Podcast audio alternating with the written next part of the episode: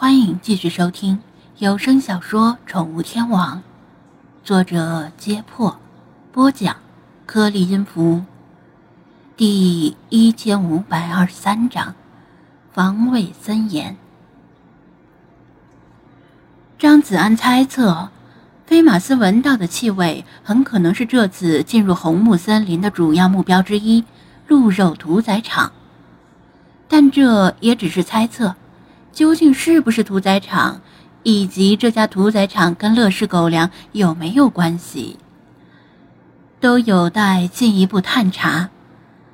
当然，他也在心里默默念叨：千万别是用电网围起来的神秘军事基地，比如林中小屋那种，然后把他抓进去进行残忍的实验。他让精灵们打起精神，注意周围的动静。然后给斑点猫头鹰留下一罐打开的猫罐头，起码他今天不用饿肚子了。继续前行不久，前方果然出现人类活动的迹象，只要细心一些，就可以在草丛里发现被踩熄的烟头，或者被吹出来的纸屑，以及因为经常有人走动而被踩出来的小径。当然，也不乏。用过的小雨伞，呃，野战。希望这些兴致高昂、喜欢找刺激的人，别在野战时遇到好奇的黑熊。张子安的视线在地面附近巡视，寻找线索。其他精灵的视线也较低，倒是独享背包顶部的理查德看到了旁边一棵树上挂着牌子。抡起翅膀提醒他，牌子上写着：“你已进入私人领地，内有电网及恶犬，为了你的安全，请立即退出。”像这样的牌子，在附近的树上每隔一段距离就能看到一个。果然，看来就是这里了。张子安倒不怕电网和恶犬，只要没埋着地雷。只要不是军事禁区，他就不会背着区区几行字吓退，起码得眼见为实。再往里走，树林不再像之前那么茂密，参天大树消失了，取而代之的是年轻的新树。但是由于红杉本身就生长迅速，再加上气候适宜，所谓的新树比普通树种的老树更粗壮高大。张子安驻足，找了个树底的洞，把沉重的背包解下来塞进去，轻装简行。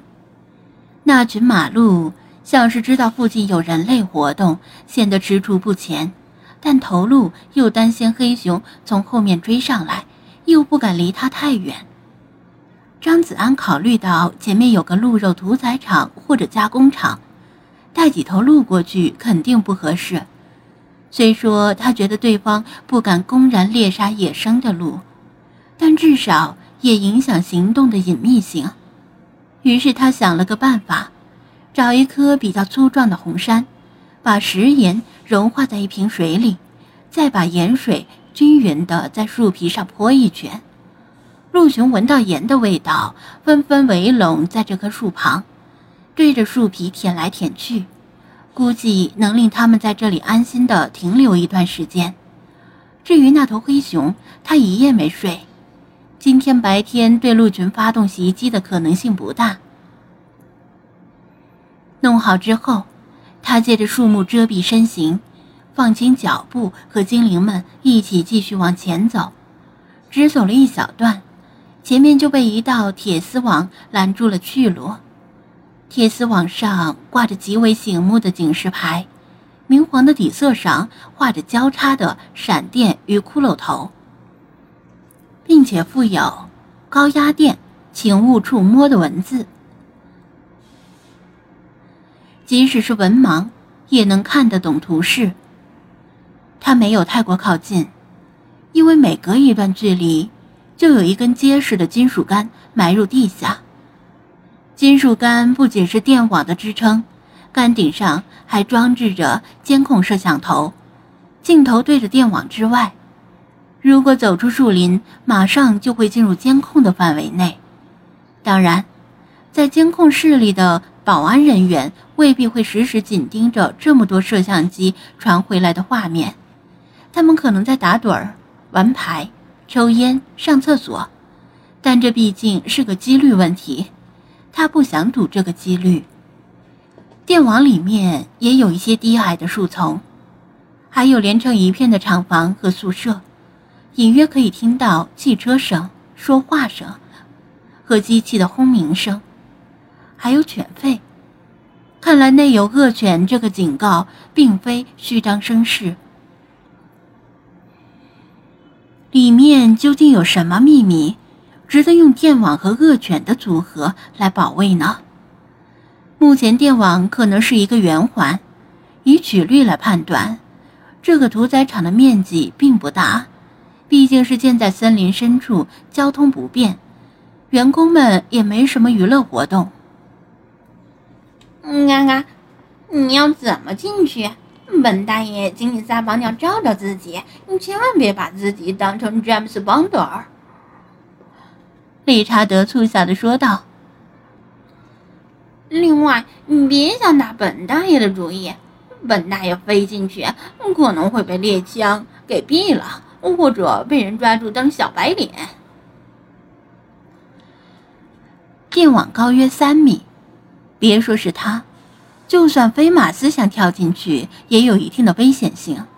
猫类精灵更不可能。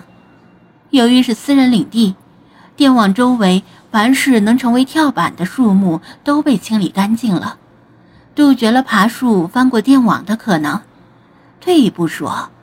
就算这边架起了一个高梯子翻过电网，难道要从三米多的高度往另一边跳下去？落地姿势不佳，或者没受过专业跑酷的训练，很可能摔断腿，起码会崴脚。精灵们打量着电网和监控摄像机，也觉得一筹莫展。张子安通过双筒望远镜观察了一会儿。确定附近没人，因为现在是工作时间，员工们可能都在厂房里干活，这种地方不会养闲人。他对这种情况早有心理准备，既不会自己冒险，也不会让精灵们冒险。你们在这里等一下，我去去就来。